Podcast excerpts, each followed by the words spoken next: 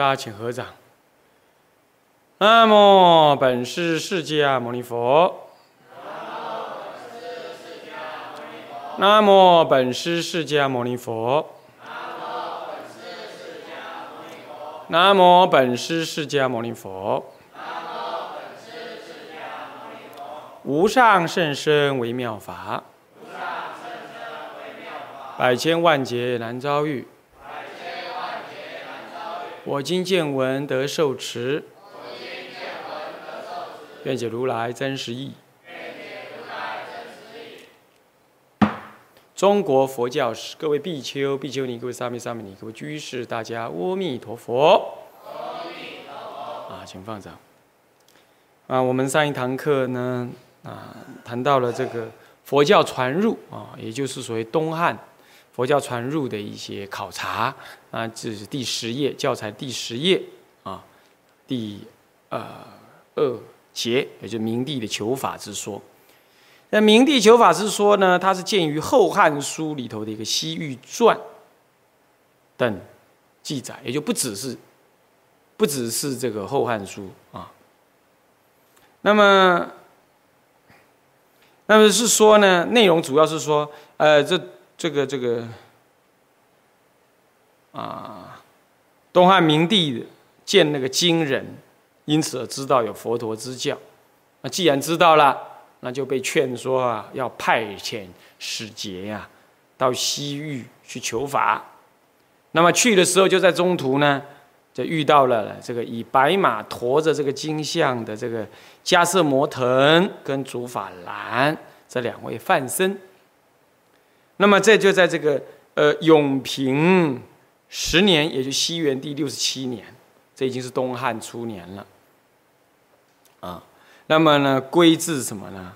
这个归至这个帝都的洛阳，啊，之所以名字为东东汉，就是因为相对于汉朝的这个西这个这个西边的长安，它在东边，哈，那么就是东边建都在洛阳啊。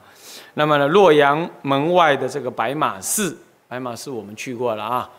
那么呢，并且说呢，他们在那里呢。啊，建了这个这个四十二章经啊，写译出了四十二章经等。那么这个这种说法，到了后来稍后的这个东汉啊魏晋，那这个之后东汉这个末年的之后，到了三国时代就已经传开来了啊，而且被认为是事实。不过今天呢？但在今天，对于这个夜梦惊人这件事，还有前史节向西求法的年代，啊，说是西元六十七年啊，啊，以及有关使节之名字等的文献考察起来，从这三个角度来考察，那么呢，当时的中国并没有具体的文献来证明。当时中国没有和西域之间有朝廷公开派遣使节往来的可能，这第一个。第二个，对于《四十二章经》呢，就是经的内容来看，乃是后世得知片段的经文的一个抄录，想要被认为是历史的事实是不可能的。单就其不脱故事神话的领域，便可判明。嗯这段。前面我们还可以接受，后面这不出故事神话领域，就是很难很难就我们去苟同了哈。那什么叫神话？你怎么定义啊？那他就不能真的梦到惊人呢？啊，梦到惊人就不对，这又是用人类的经验主义在思维的。那我们就不理这样子的话。至于说他在文献里头找不到，找不到在那个年代当中有跟西方互通使节的这个。这个记录文献，因此他认为不可能是派使节呢。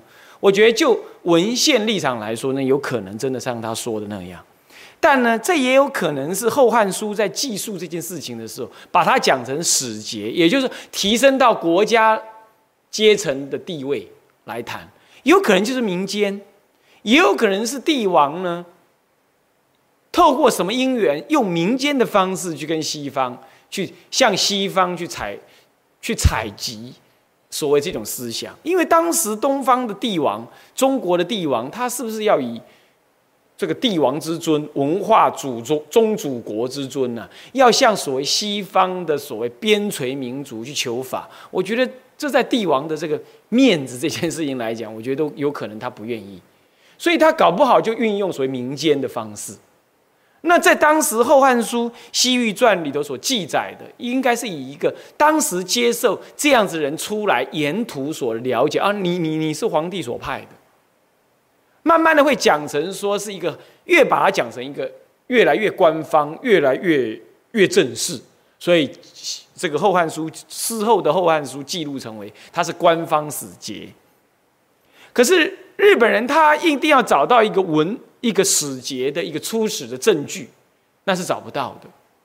我觉得应该整个汇通起来是这样，那有可能真的有这种动作，真的是有可能啊。那至于他认为这个梦到惊人，这是神话，这不知道是哪里的话哈，嗯，是不是这样子啊？那他自己这是他的想象，他又不是那个时代的人。那梦到惊人这种这种事情，在佛经里头啊，常常是有缘的人呐，他会去梦到过去有缘的大德啊。我就认识一个，我以前讲过，不知道哪一部《金星界观》哪里讲过，我就认识一个新竹的老师。我我间接认识的，我不直接认识这个人。他高中老师，那他每天晚上睡觉就梦到一个出家人，他根本就不信佛。他每天晚上都梦到一个出家人，跟他讲：“你要来啊，我等你很久了，要来啊。”这样子啊，那出家人呢，戳的破破烂烂，那好像在深山里这样，他就梦到是那。庄孝伟，是不是这样？姓庄名孝伟，是不是？那怎么可能相信嘛？啊，然后哎，隔了几天又梦到了，我不叫你来吗？你怎么不来了？他在梦中就跟他，实在也不理他，还是姓庄名孝伟，不理他这样。第三次又梦到了，你知道，他就起抓狂了，还在梦中跟他对话说：“莫利西利安娜，你怎么叫我去的？嗯，你就坐坐车到普里来就对了，就会有人带你来了。”大家越想越怪异，你知道？不过那人这素习所追啊，他就嗯，好吧，不去啊不行呀啊！他交代后事哦，哦什么？我老婆还年轻，要交代给你怎么样？然后他就告诉了我在台中大理一位呃医生的那那家人，那就是我认识的人，孤影其名啊，你们都去过哈。那么他们家。他们家有个那阿弥陀佛，不是有梦到阿弥陀佛跟他讲是跟我们有缘吗？来了我们这儿吗？现在在那个报恩院，我们长老寮那儿，就是那家人啊。然后呢，跟他讲说，哎，我我现在要去一个一个很奇怪的地方哈。那要是有什么三长两短，你要怎么样啊？那那家人也觉得，那你到底什么事？他说说我也不知道什么事啊，可是我就得要去。你看人有这种事哎，他是个高中老师，算也是知识分子哎，在梦中就梦到这样。结果呢？结果后面不讲了啦。后面你另外再去听 另外的经了。我只告诉你说，事实就证明他真的遇到那个师傅了。啊，那个师傅就在梦中跟他讲了三次啊。跟他讲，我叫你来，你怎么不来？这样子啊。那最后他就这样子而皈依，而如何怎么办？怎么样？后来那个师傅往生的时候做缸啊，跟他讲，你要去帮我买个买个大水，买个两个大水缸来啊。然后他一死了就。肉身不坏，马上就装金身，根本就不用烧，也不用埋。是不是？还有五个人在那里修行，就在我们台湾。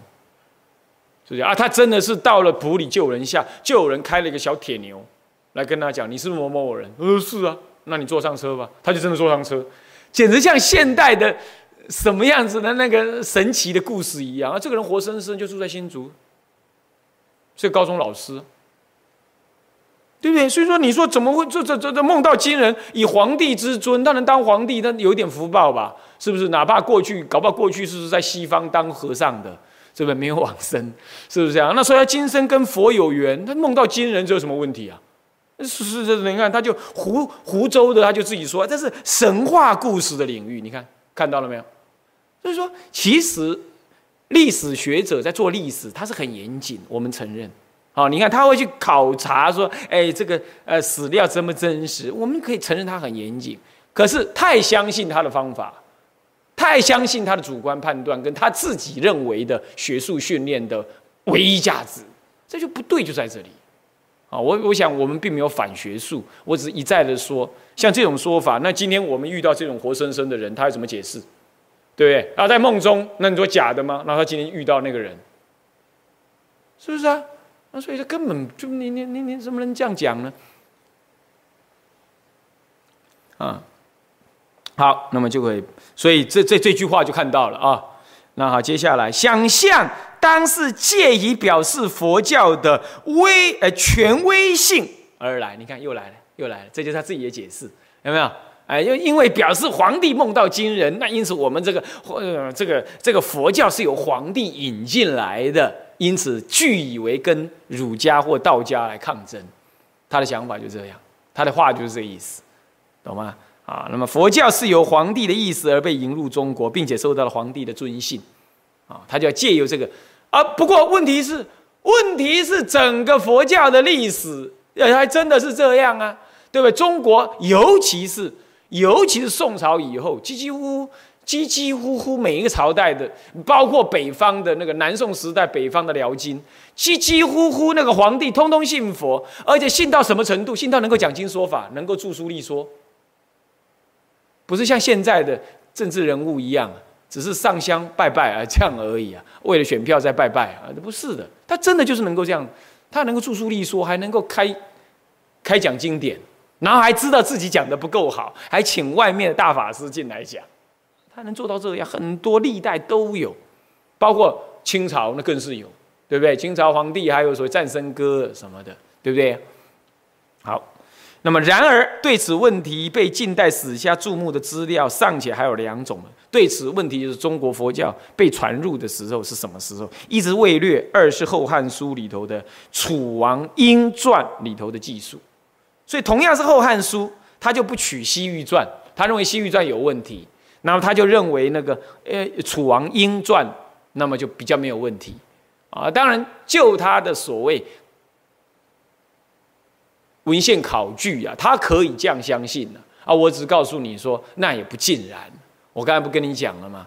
对不对？呃嗯，这个派使节西西出，这是后来的说法。嗯，我们可以理解得到，当时的汉王以一个文化的宗主国的立场呢，他不太可能为了所谓的一个他还不知道的内容的所谓所谓所谓的。佛教这样子的目的呢，正式的派遣使节的，我觉得也不太可能，所以有可能是由一个私下的手段去进行，懂意思吗？那还是皇帝派，这实际上是皇帝派，可是不经由国际的一个使节的关系，因为不经由国际正式使节的沟通的关系，所以当然也不留有所谓的这种派遣使节的这种文献记载，啊。所以这也就可以破除日本人所说的，嗯，从这个立场上找不到证据来说。至于说什么梦到金人，这是什么呃想象啦什么，这我觉得这是他的主观说法啊。好，再来，那因此有两个可能，一个是魏略，那魏略怎么记载呢？魏略更早，反而把时间往前推了。所以魏略里头之文呢，魏略里头被引用的是《三国志》中的有一个魏志，魏志里头《西戎传》。里头呢，此乃为人于患，这个是讲讲成患啊，是记载。其中既有一个一段呢，是前汉，也是也是西汉，呃东呃呃那个呃西汉，西汉末年呢，这个末叶啊，末叶就末年了啊。哀帝，哀帝是第十三代帝哈，那么即位七年，西元前七年到西元前一年，他在元寿元年，也就西元前二年，他他。嗯，好像是被杀还是怎么样？前一年哈，有一位曾经记录到，当时有一位博士弟子叫做景庐的博士弟子，就是中央研究院的研究员呢，哈，约是现在的中央研究院的研究员啊。那么呢，从大肉之王，这个字要念大肉之肉之国哈，应该知道啊，大肉之王的使节依存那哈儿。口授《浮屠经》，有这么段记载，那这就很明显了，这就是所谓所谓的国家使节的关系的嘛。他用中央研究院的研究员直接对大肉氏、大肉氏王的使节依存来进行这个呃这个这个《浮屠经》的一个什么一个口授你要知道，这是西元前二年呢。那刚刚那个明帝是东汉了，东汉已经是西元六十七年了，所以东汉明帝在西汉已经有跟大肉氏国的所谓使节交往，所以在明明帝时代，他说出使西域去找佛经，这这有什么好怀疑的？对不对？他只是不用国家的立场去派遣，这样这有什么好怀疑？是不是这样子啊？今天不是常常有所谓密使吗？各国不是常常有所谓的密使吗？对不对？哦，只准你现代人懂用密使啊，你就不准古人有这个聪明啊？这是笑话，是不是啊？啊，那么这第一，第一，第二，你知道大肉市在多远？你知道吧？肉氏国在唐朝的，呃，在汉朝时代它是肉氏国，可是，在东汉，呃，西汉。西汉中叶的时候，哈，他被那个匈奴所破。那么肉氏国在哪里呢？肉氏国呢，啊，耗了很多精神去查去找啊啊。那么呢，肉氏国它在这今天的这个这个甘肃的西边儿，青海的东边儿这个区域，当时的肉氏国。可是往北就是匈奴。所以匈奴在汉朝的时候呢，跟跟汉帝国呢是一个若即若离的关系，它不受汉帝国完全的管辖，所以他就侵犯了肉氏国。肉氏国来不及找汉汉帝国保护的同时呢，肉氏啊不是错，对不起啊，肉之哈，对不起，念错了，肉之国呢就受到了毁灭。毁灭的时候，一小群人留在原地。有些现在包括甘肃，呃，包括甘肃东边、西边的所谓呃那个敦煌这一带哈，都是肉之国的地区，那就变成那另外一支呢？阿娘维，他跑到哪里？你知道吗？印度河流域啦，印度的恒河，呃呃呃，恒河，嗯，不是哪个？对，呃，恒河流域说错，印度的恒河流域呢？哇！而且这是一大群人，叫做大肉之国。这是大肉之，所以你想想看，他当时从大肉之就有使节来，你想啊，那走多远呐？哎呦，这古人真是厉害啊！哦，实在，所以你看这条路是畅通的，所以。东汉、西汉的张骞出使西域，他一路就走出了丝路出来了，所以他跟印度之间的真的关系，事实上是仍然是有这种交通状态的，这样这样懂了吧？所以你说明帝时候西向西求法，这怎么会这怎么会有什么好什么什么好怀疑的，是吧？啊，好，那么这样就是这大肉之国国王的使者。依存的口授《浮屠经》，这明确的记载，以此作为史料的可靠性也蛮高的啊，而也是有关佛教传入中国最古老的资料，故被视为大有价值的根据。所以史学家在这里用这种话讲，你听得懂了吗？就是说，目前为止是很有价值的根据。那他也不知道以后会怎么办，新的资料再出来了，会不会更早或更晚？会不会推翻这个资料？谁都不知道。但今天就看到这个，这就是代表的史学家的在做史学研究，他也只能这样子告诉你，这叫做有价值的根据，听懂了没有？啊，然后接着，这是第一种，他讲有两种，第一个魏略，第二个是楚王英的奉佛。你要知道楚王英在哪儿啊？在哪里啊？楚，楚是在今天的浙江一带啊。你要知道，那东南边呢，沿海了嘞，诸位。那个时候算是边荒之地哦。怎么讲？好，来看《后汉书》卷第七十二，关于楚王英传的记载，大约如下：英这个人，在西元前不知道什么时候生的，但死在西元，呃，西元什么时候生不知道，但死，呃，死在西元七十一年，为明帝之一母弟。就东汉还是那位那位明帝哈，明帝的异母弟，他在永平八年，也是西元第六，呃，西元六十五年的时候，被疑对皇帝有异心，就是对他的异母哥哥啦，就是明帝有异心，啊，气丢给丢啊，有时怎么办？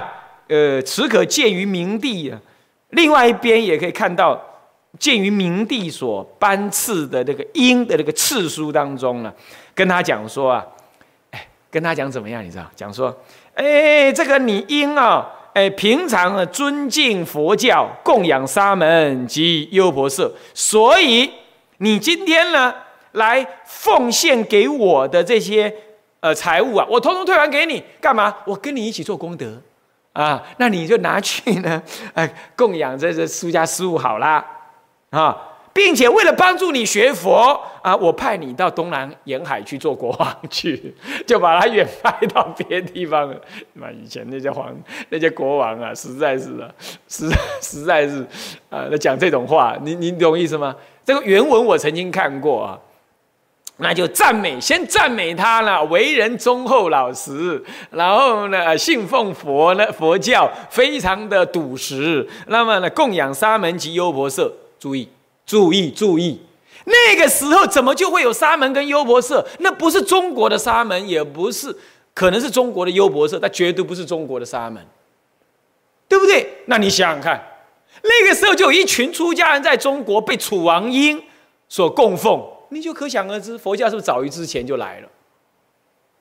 这样就懂了嘛？而且已经在供奉了，而且还有优婆塞耶！拜托，哎，随便会被楚王英这种皇帝。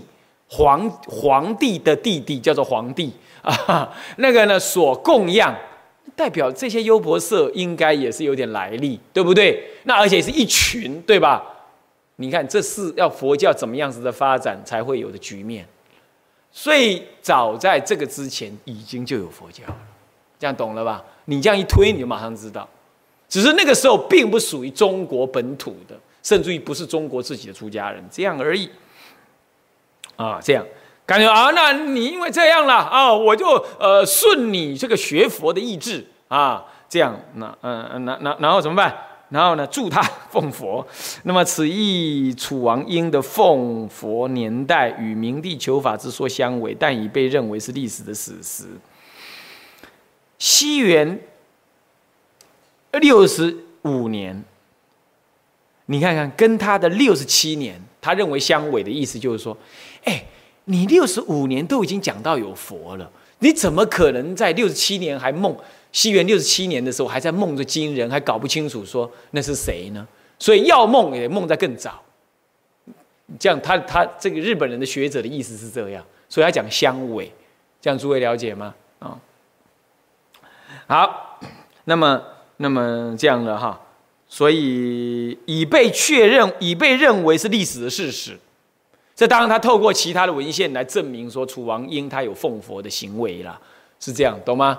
啊，然后也是被折折到这个这个东边来，东南边来啊，是这样。那综合以上的记载，加以考察，佛教在前汉的末期，也就是西历纪元之始的前后，大约已经接触了接触到了中国人的耳目了。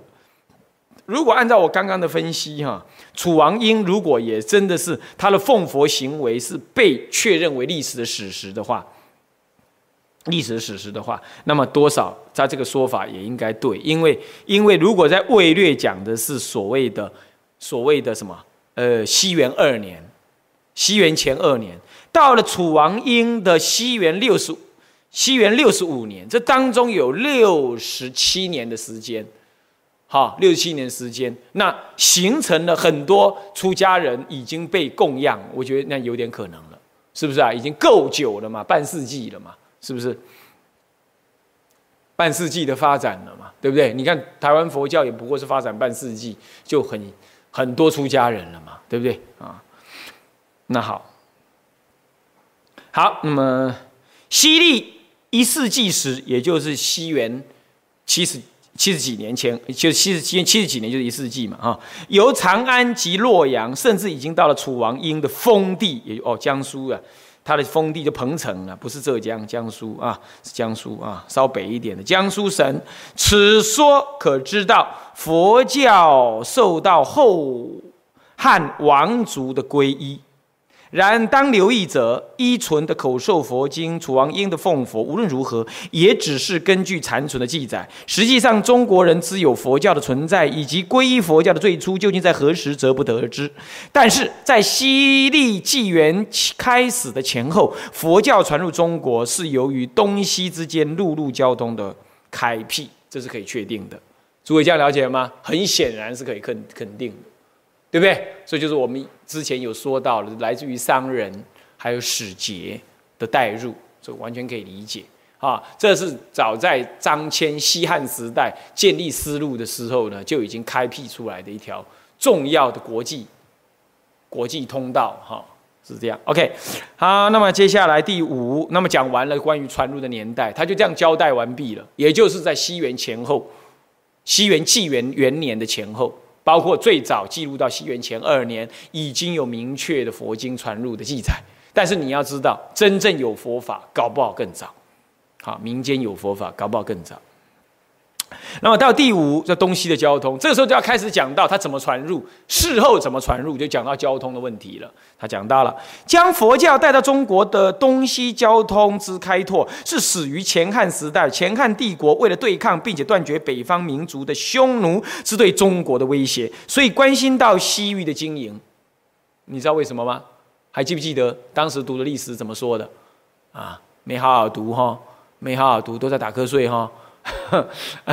当时是这样讲，当时是说，当时的北方匈奴汉帝国虽然武功高强，但是呢是难以把它根绝，打一打他就跑，他打输了他就跑。那么呢，那么呢，等一下你退回来了，他就骚扰边境，那使得边境不胜其烦。你要知道，边境不能被骚扰的，一骚扰我国家的界限就就不明确了嘛。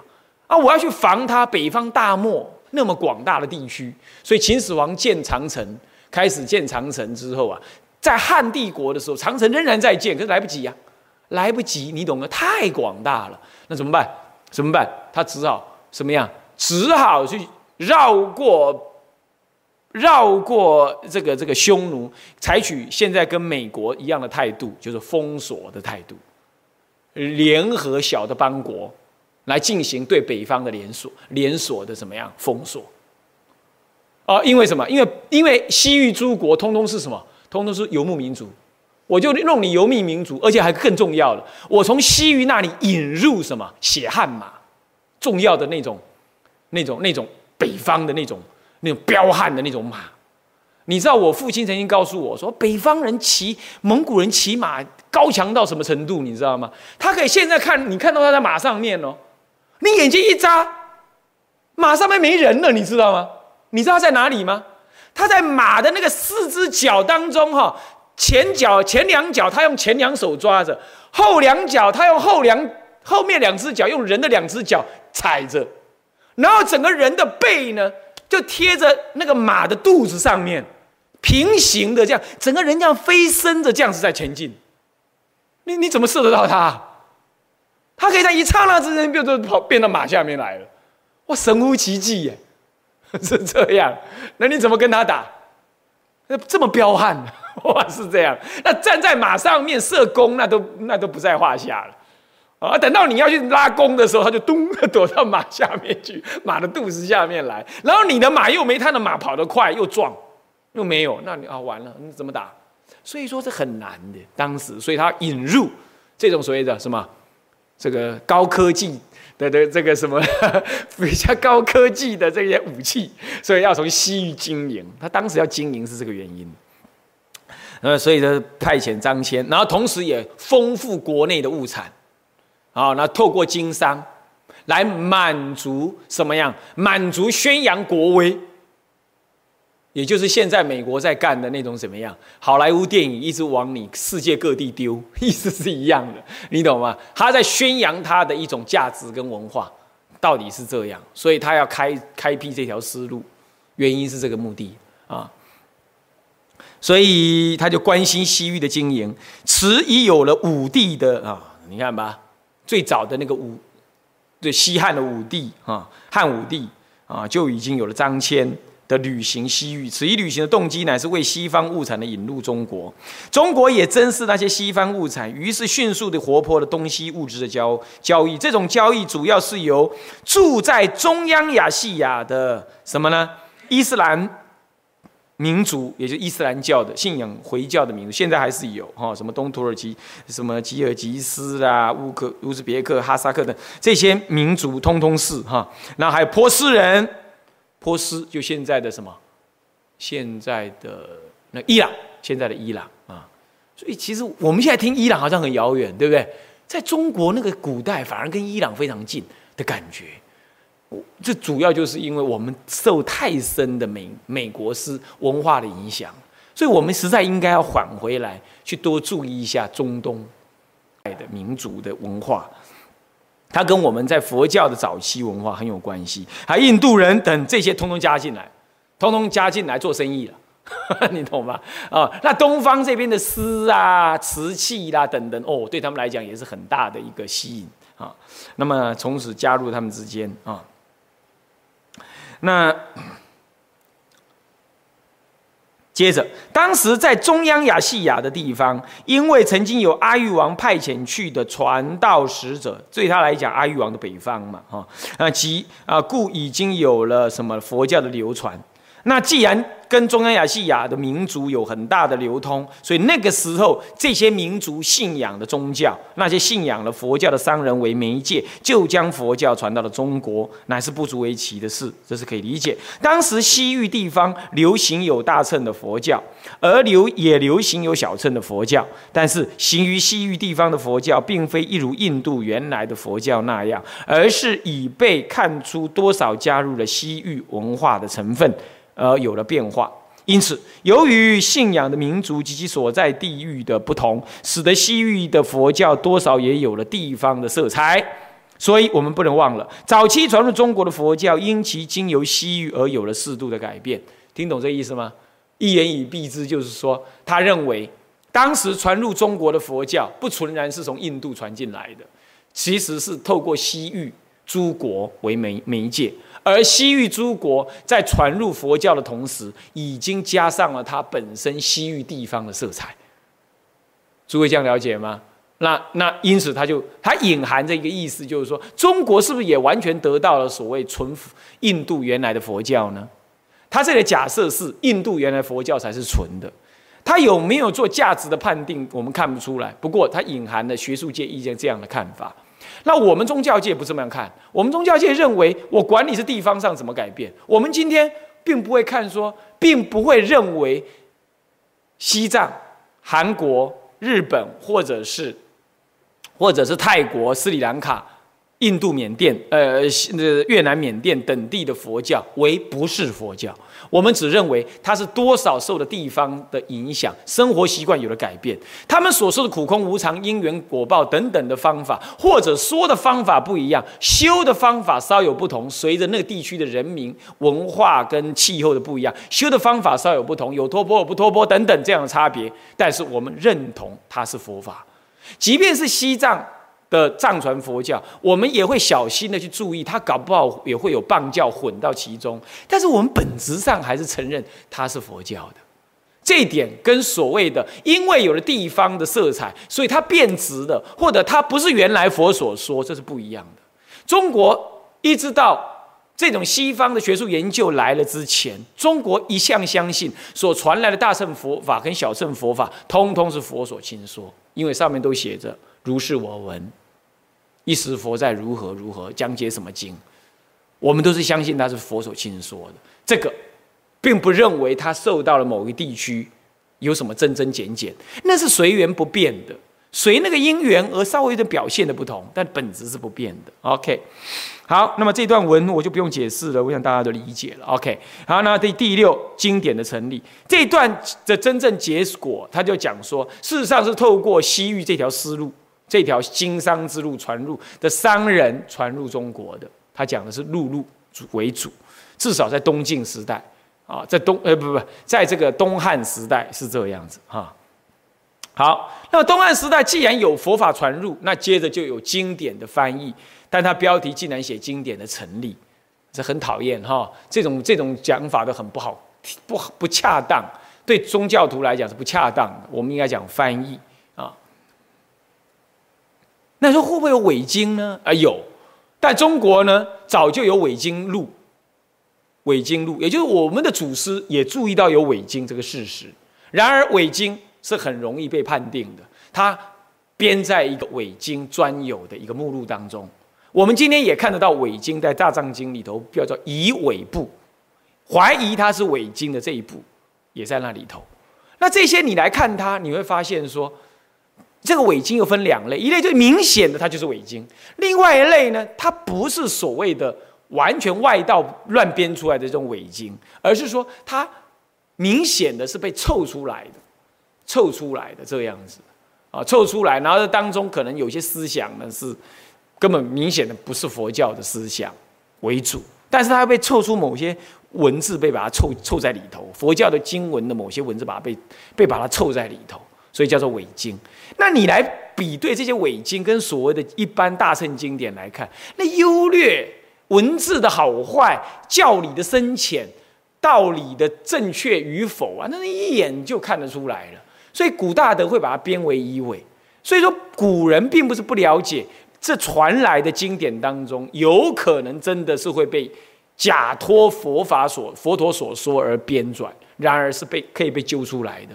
那么他们在这种有这种概念之下，他们仍然将《华法华华严》《楞严》等这样经典认知为佛所亲说，这不是这不是天生自然就就这样，这也是经由考验考虑过的。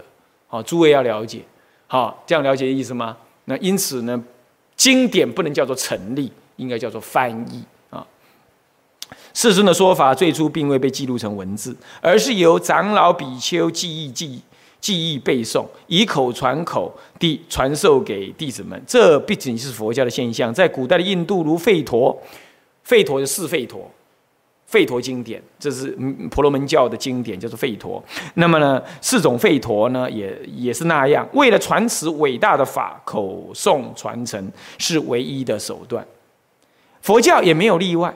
在世尊灭后，诸弟子结集合起来，将各自将各自传持的教法唱诵出来，由大家订正各自的传持和佛陀所说的异同，收集教法，以防止一教的的善意。这就是所谓的结集，这就这就称为结集。但是，由于岁月的累积，连带着教法分量的增加，造成了背诵的困难。同时，仅靠背诵也不免要产生一说一意，很容易就会引生教团的混乱。于是，就产生了以文字来保存圣法的动向。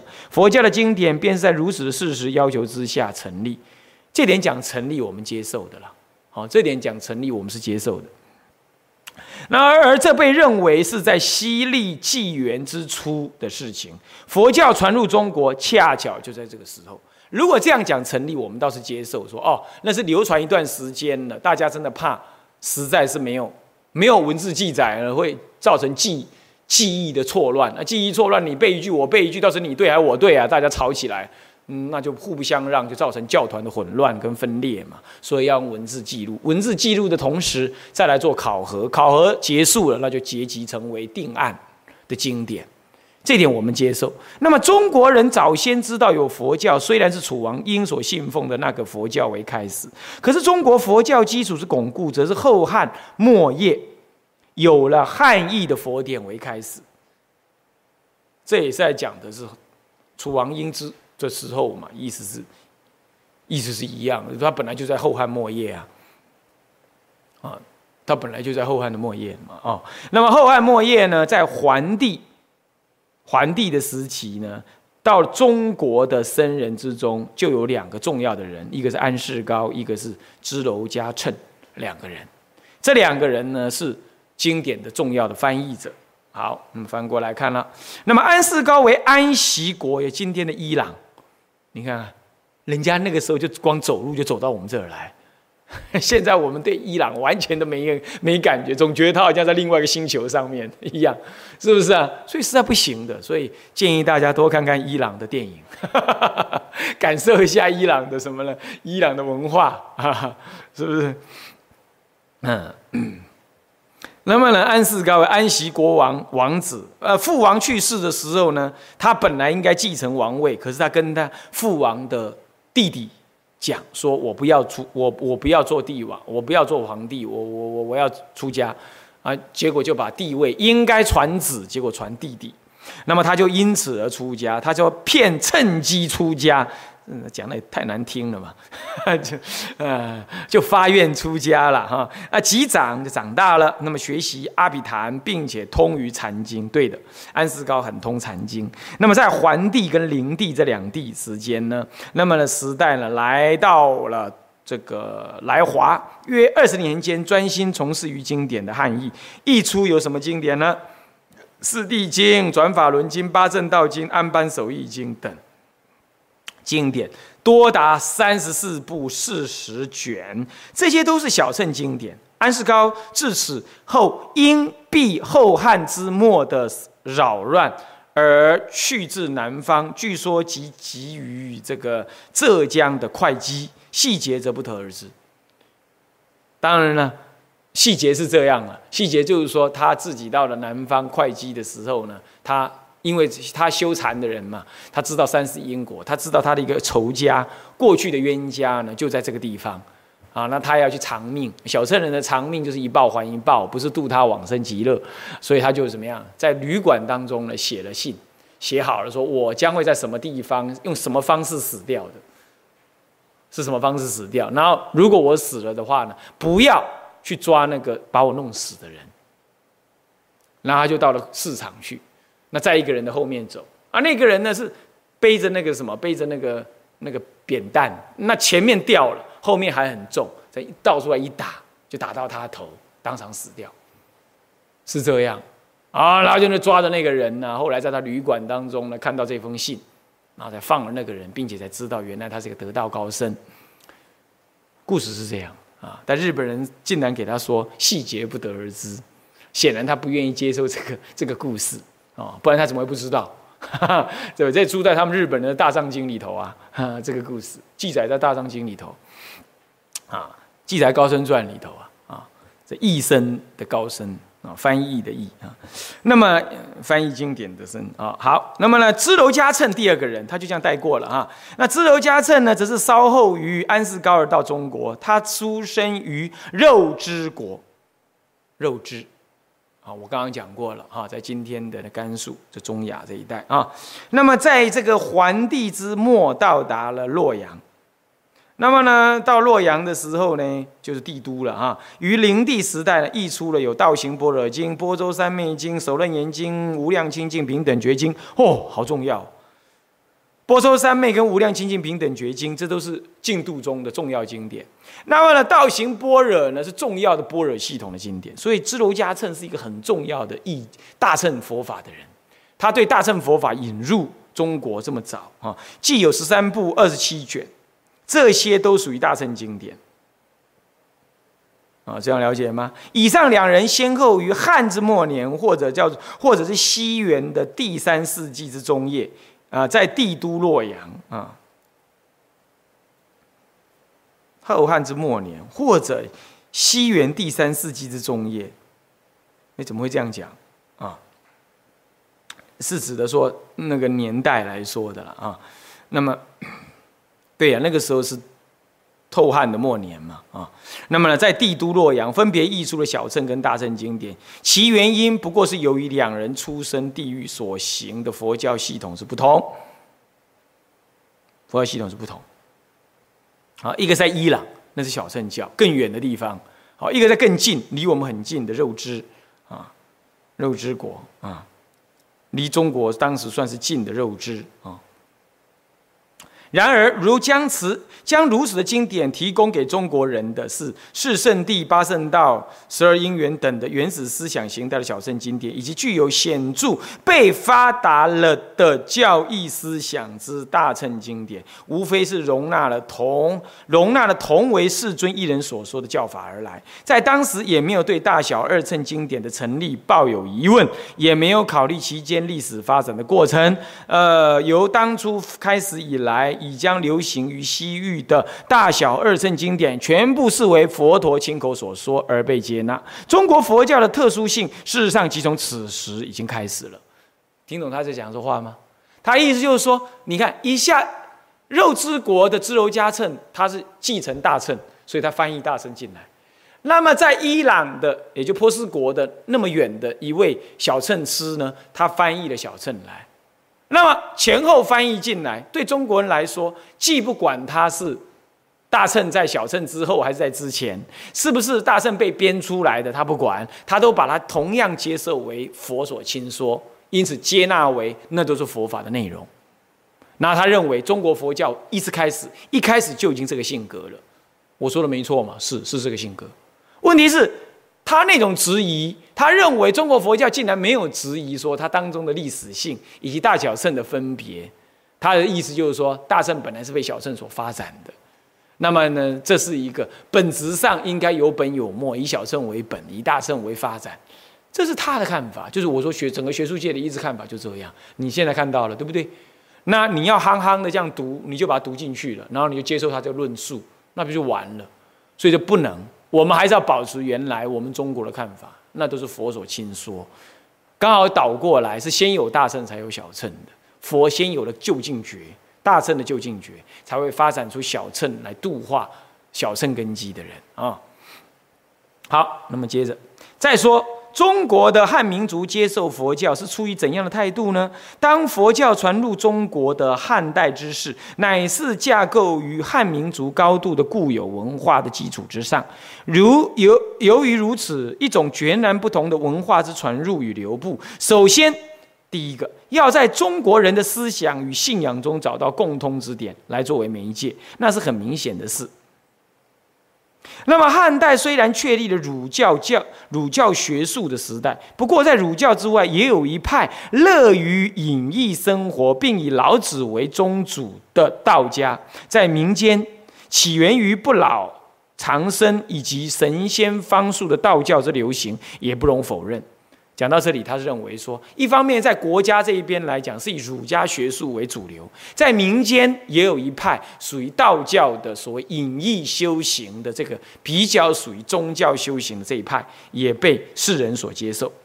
所以到了后汉的时候，刚刚讲的是东汉、西汉就已经这样，现在讲到后汉，后汉呢，所以到因此到了后汉，神仙方术、图谶等之迷信。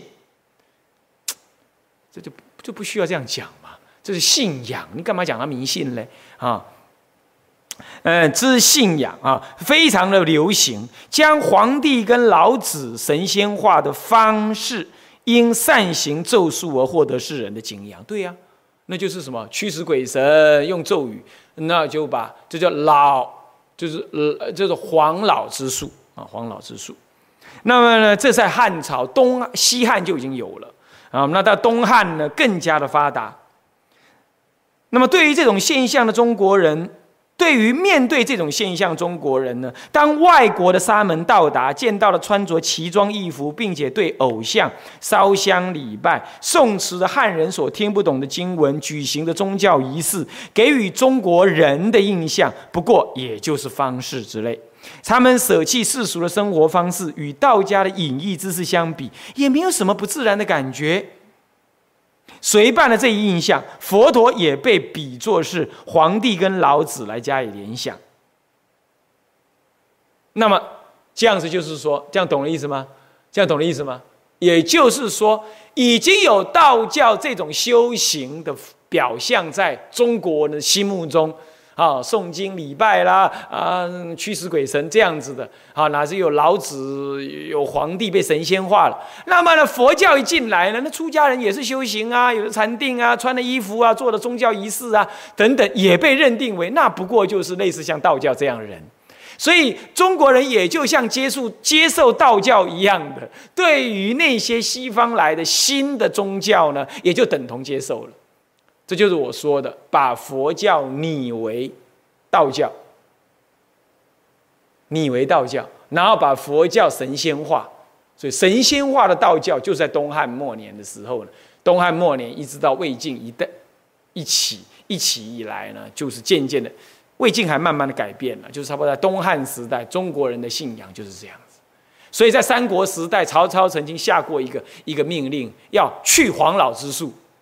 在全国勒令，如果有人在搞这黄老之术的话，要要犯刑法。三国时代的曹操就曾经下过这样子的命令，可见当时的黄老之术多么的兴盛，兴盛到已经被中央的政治人物已经害怕了。